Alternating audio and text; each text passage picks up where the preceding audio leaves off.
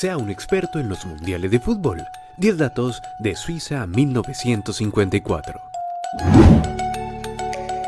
El quinto mundial de la historia se jugó entre el 16 de junio y el 4 de julio y además marcó el inicio de la jerarquía alemana en el fútbol mundial. Participaron 16 selecciones distribuidas de a 4 en 4 grupos. Suiza, Uruguay, Brasil, Hungría, Alemania, Austria, Inglaterra, Yugoslavia, Checoslovaquia, Francia, Italia, Turquía, Bélgica, Corea del Sur, Escocia y México. Suiza 54 marcó el nacimiento de una relación que se fortalece cada vez más. Televisión y fútbol. Se transmitieron nueve partidos, incluida la final y el partido inaugural. Por fin pudo la gente disfrutar del fútbol a alto nivel en la pantalla chica. ¿Pueden creer que el señor Jules Rimet, presidente honorario de la FIFA, había olvidado sus documentos en el hotel y al llegar al estadio Hartrum de Zurich para ver el partido entre Alemania y Turquía, la señorita de la recepción le dijo que no, que no podía entrar porque no tenía sus documentos? Poco le importó que el señor de bigote blanco, padre de la competencia, asegurara que era el mismísimo Jules Rimet. La dama se mantuvo firme y no lo dejó entrar. Afortunadamente pasó un dirigente de la organización, lo reconoció y pudo ingresar y disfrutar de la goleada teutona 7 goles por 2.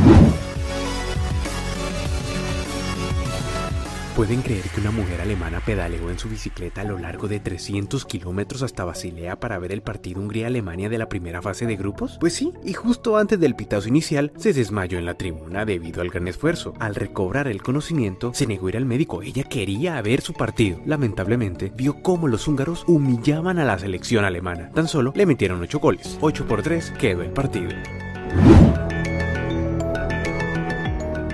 El 26 de junio en Lausanne, Austria y Suiza protagonizaron por los cuartos de final uno de los mejores partidos de la historia mundialista y hasta ahora es el juego con más goles anotados, 12. Triste anotar 5 goles y perder, qué mal. Los locales no pudieron y cayeron derrotados 7 goles por 5.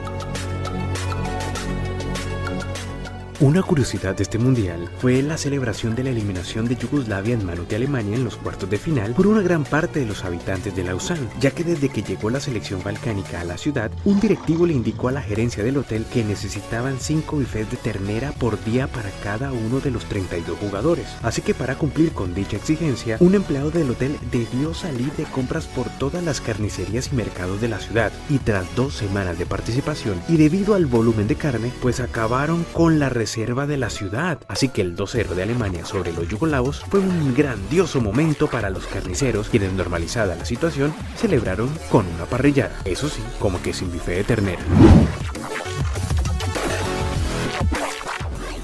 La famosa batalla de Berna, ocurrida el 27 de junio, se dio en el compromiso Hungría versus Brasil, un partido caracterizado por la fuerza y la violencia desmedida. Todo empezó cuando Nilton y Joseph Basic se fueron expulsados por irse a los puños. Cinco minutos después, Humberto también afuera por lanzar un derechazo a un defensor rival. Fue tan dura la pelea que los técnicos también participaron. Dos policías terminaron heridos tratando de separar a los equipos. Curiosamente, la FIFA como Pilatos se lavó las manos y no sancionó a ningún implicado. Al final, ganó Hungría 4 goles por 2.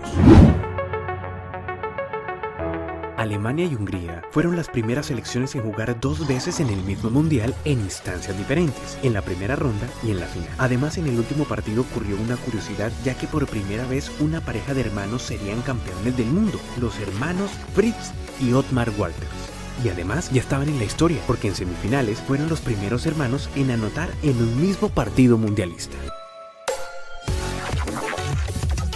En la gran final de Suiza 54, Alemania impresionó al mundo del fútbol al doblegar al campeón olímpico de Helsinki 52, dueño de una racha de 31 partidos, 27 ganados y 4 empatados. Además llegaban al partido definitivo con una marca impresionante, 25 goles en 5 partidos. El equipo alemán era tan solo aficionados ya que no existía una liga profesional. Ganaron 3 goles por 2 al equipo del Gran Puskas y su corte. Se dice que los jugadores alemanes salieron dopados a jugar el segundo tiempo.